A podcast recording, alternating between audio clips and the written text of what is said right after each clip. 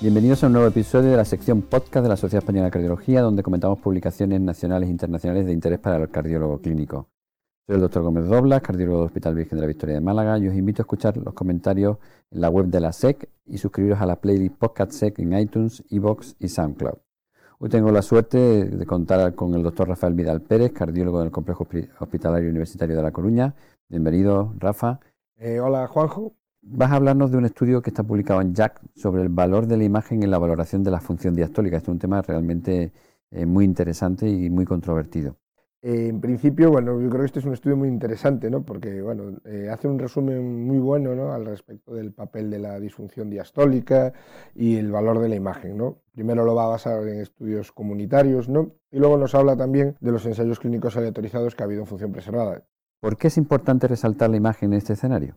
Yo creo que es un tema interesante porque, de hecho, los estudios de función preservada, pues probablemente están fallando en sus resultados eh, porque no están bien clasificados estos pacientes. De hecho, revisando la literatura, muchos pacientes de estos estudios no tenían realmente una disfunción diastólica, lo cual explica muchas veces por qué muchos fármacos no han mostrado beneficio en estas poblaciones. El artículo eh, tiene un gran valor en el sentido que va eh, mostrando la evidencia ¿no? de estudios epidemiológicos previos, clásicos como el de Olmsted o el Framingham, ¿no? que tienen análisis de ecocardiografía. ¿no?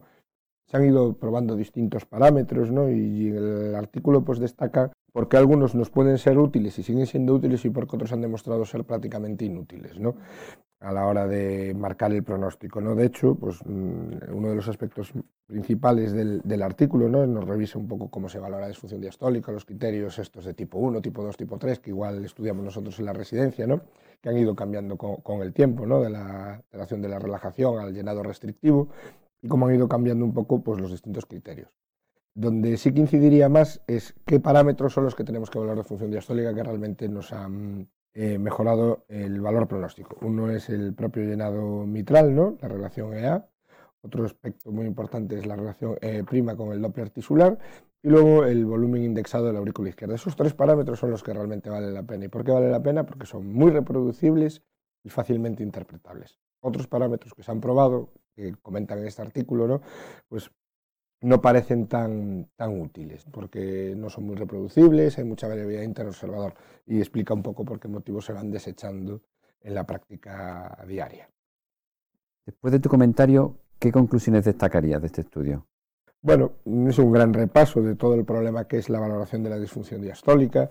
Nos destaca de nuevo pues, en estos estudios epidemiológicos pues, que la prevalencia de disfunción diastólica pues, se asocia con hipertensión, diabetes, el paciente envejecido, que bueno, es un buen recordatorio, que yo creo que todo el mundo eso lo tenía claro, ¿no? pero sí que nos explica un poquito en qué parámetros se basa, se basa eso. Y luego un poco el otro gran valor que tiene pues, es que nos demuestra en estudios eh, aleatorizados ¿no? por qué ha ido cambiando la prevalencia de la disfunción diastólica y por qué quizás han fallado, ¿no? Porque realmente cuando se estudian desde el punto de vista ecocardiográfico, no muchos pacientes tienen una disfunción diastólica de verdad. Y eso probablemente haya influido en el resultado de no beneficio de muchos fármacos tipo espironolactona, candesartán, etcétera. Incluso ahora con el, estudio eh, Paragon ¿no? de, de sacubitril, que, ¿no? que probablemente, que aunque ha tenido una muy buena definición de disfunción diastólica, quizás no todos los pacientes tenían una disfunción diastólica importante para que se demostrara el, el beneficio. Y por último, ¿cuál sería la gran aportación a la práctica clínica de este estudio? Bueno, yo creo que para la actividad diaria de un cardiólogo, ¿no? aunque esto lo plantea desde estudios comunitarios epidemiológicos, yo creo que en los ensayos clínicos yo creo que es indispensable, ¿no? que quizás para clasificar la disfunción diastólica usar parámetros que realmente hayan demostrado valor pronóstico en estos estudios epidemiológicos. También emplearlos claramente en los ensayos clínicos y yo creo que sería el llenado mitral, la relación E' y este volumen indexado de la aurícula izquierda. Yo creo que eso son parámetros que va a haber que vigilar en los estudios clínicos y en ensayos clínicos en los próximos años. Y otro elemento que también habla el artículo y al final es que también ha cambiado un poco la definición de disfunción diastólica en el 2016 y que eso necesitamos estudiarlo en el futuro para ver cómo se implementan también en la valoración de los pacientes. O sea, Rafa, que volveremos a hablar de esto probablemente en los próximos años. Yo creo que sí, porque es un tema que sigue evolucionando. ¿no? Pues muchísimas gracias por tu aportación. Eh, hemos conversado con el doctor Rafael Vidal Pérez, cardiólogo del Hospital eh, Universitario de La Coruña.